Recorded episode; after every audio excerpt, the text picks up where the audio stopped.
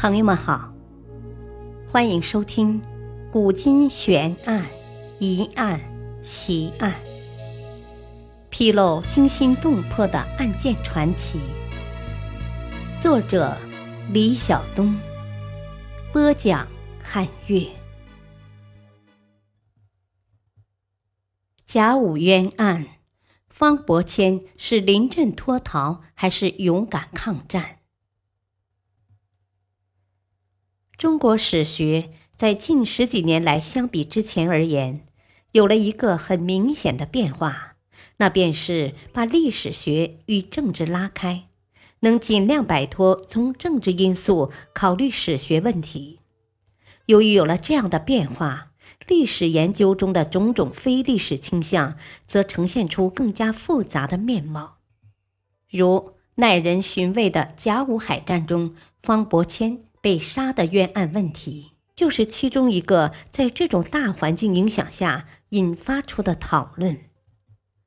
方伯谦，中日甲午海战中，中方北洋水师济远号装甲巡洋舰管带舰长，是当时中国唯一一位参加过两次甲午海战的管带。光绪二十年的丰岛海战，济远舰以一敌三。获得意外的胜利，管带方伯谦也因此得到清廷的嘉奖重视。但是同年黄海海战后，济远舰管带方伯谦却以逃军罪被诛杀。两百多年来，大部分史书都沿袭当年清廷的说法，把方伯谦定位为贪生怕死、临阵脱逃的国家败类。甚至把他说成是导致北洋水师在黄海海战中战败的罪魁祸首。然而，两百多年后，后人对方伯谦案再研究后发现，事情并不是这么简单。他很有可能在某些有权势的人的舆论造势下，担负了几百年的罪人虚名。据说。方伯谦被清政府处斩之后，方妻曾经进京告过御状。后来方家后人又为他大鸣不平，但这并没有引起当时史学界的关注，因为他们坚信清廷的说法：方伯谦是临阵脱逃，这是一段毋庸置疑的、早有定论的历史。然而，在近几十年来，方伯谦的后人多方奔走。为方伯谦鸣冤申屈，出乎人的意料，他们的努力竟有了结果。顿时，为方伯谦翻案的声音四起。难道方伯谦果真是被冤杀的吗？其实，方伯谦是否冤杀的问题，关键在于他是否临阵脱逃。为他翻案的人说，他不是逃跑，而是退却。甚至还说，方伯谦的主动退却，为北洋水师保留了一艘军舰，不但无罪，反而有功。然而，明眼人一看就会觉得这种论调荒唐至极。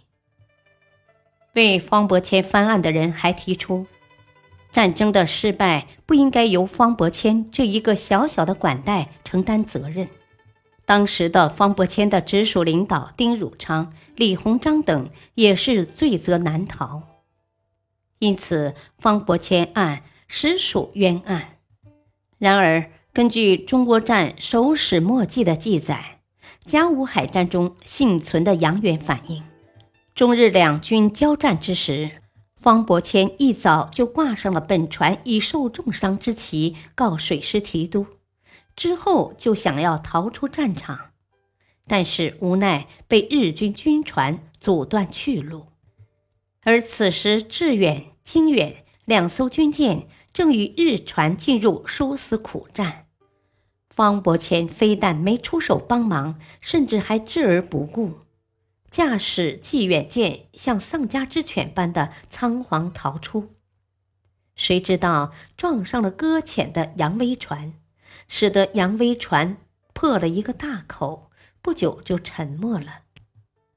而方伯谦更惊骇欲绝，飞一般的遁入旅顺口。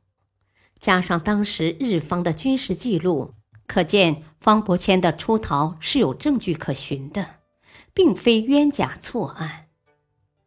那么，日方当时对这件事是怎么记录的呢？日舰第一游击队第二舰高千惠某尉官有一份亲笔记述，称敌终于不知，四分五裂，全面溃败。纪远、广甲首先向西南败走。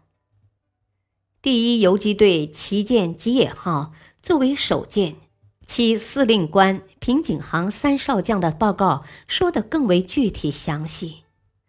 十三十分，志远右舷倾斜沉没，经远仍在大火中挣扎，而且遭受破损，进退不得。最后，敌阵终于全面溃散，各自逃遁。纪远则先于他舰逃跑。船员的证词、日方的记录都指证了方伯谦是驾纪远舰先逃离战场。临阵脱逃的，那么事实真的是如此，还是如方伯谦自己所言，纪远伤重，不得已而逃呢？据方伯谦自称，纪远是因伤处甚多，船头裂漏水，炮均不能放。作为管带的他，不得已才下令让纪远脱离战场，速回旅顺修理的。当时方伯谦一说出这个原因，李鸿章马上认为方伯谦所说情有可疑，而丁汝昌也正方伯谦所言存在不实的地方。据当时的船员哈夫门所言，人们可见当时的济远舰仅有两门大炮受损，不能运动，并不是所有的炮均不能释放，而且当时的船头并没有破裂漏水。也不至于伤重到不能继续作战的地步，所以纪远提前回岸的理由是不能成立的。而方伯谦所言只是为了给自己临阵脱逃的罪责进行开脱。为方伯谦翻案的人还提出了西战场说的论点。何谓西战场？据论者说，志远沉没后。纪远非但没有马上逃走，反而独自开辟了一个西战场，与日军进行了殊死搏斗。当时的西战场说一出台，就引起了学术界的震惊。当时的论者对这一说法进行了详细描述，以求证明方伯谦的无辜。他说：“纪远是当时唯一留在西战场死战不退的军舰，苦战四小时。”到下午五点三十，才由于无可战而退出战场。日舰怕纪远后炮，不敢猛追，直言当时纪远舰英勇无比，打得连日本人都羞于把这段历史明写。然而，史学家经过实地考察、史料分析后发现，所谓的西战场说，完全是靠思维创造的历史，乃子虚乌有。与真实的历史无涉，无需加以驳辩。历史的证据能擦亮人们辨别是非的双眼。方伯谦弃案实难说冤。历史化外因。有时候，世人为前人翻案，是为了满足自身需要而进行的行为。其后人为了挽回家族名声，不断进行努力，这无可厚非。但是历史既然已成为历史，那便让它悄然沉淀。只要能吸取教训，这样的历史才是有益的历史。为了一己所思而执意对一些早已成定案的案子反复探讨，这样并不利于社会的进步。感谢您的收听，再会。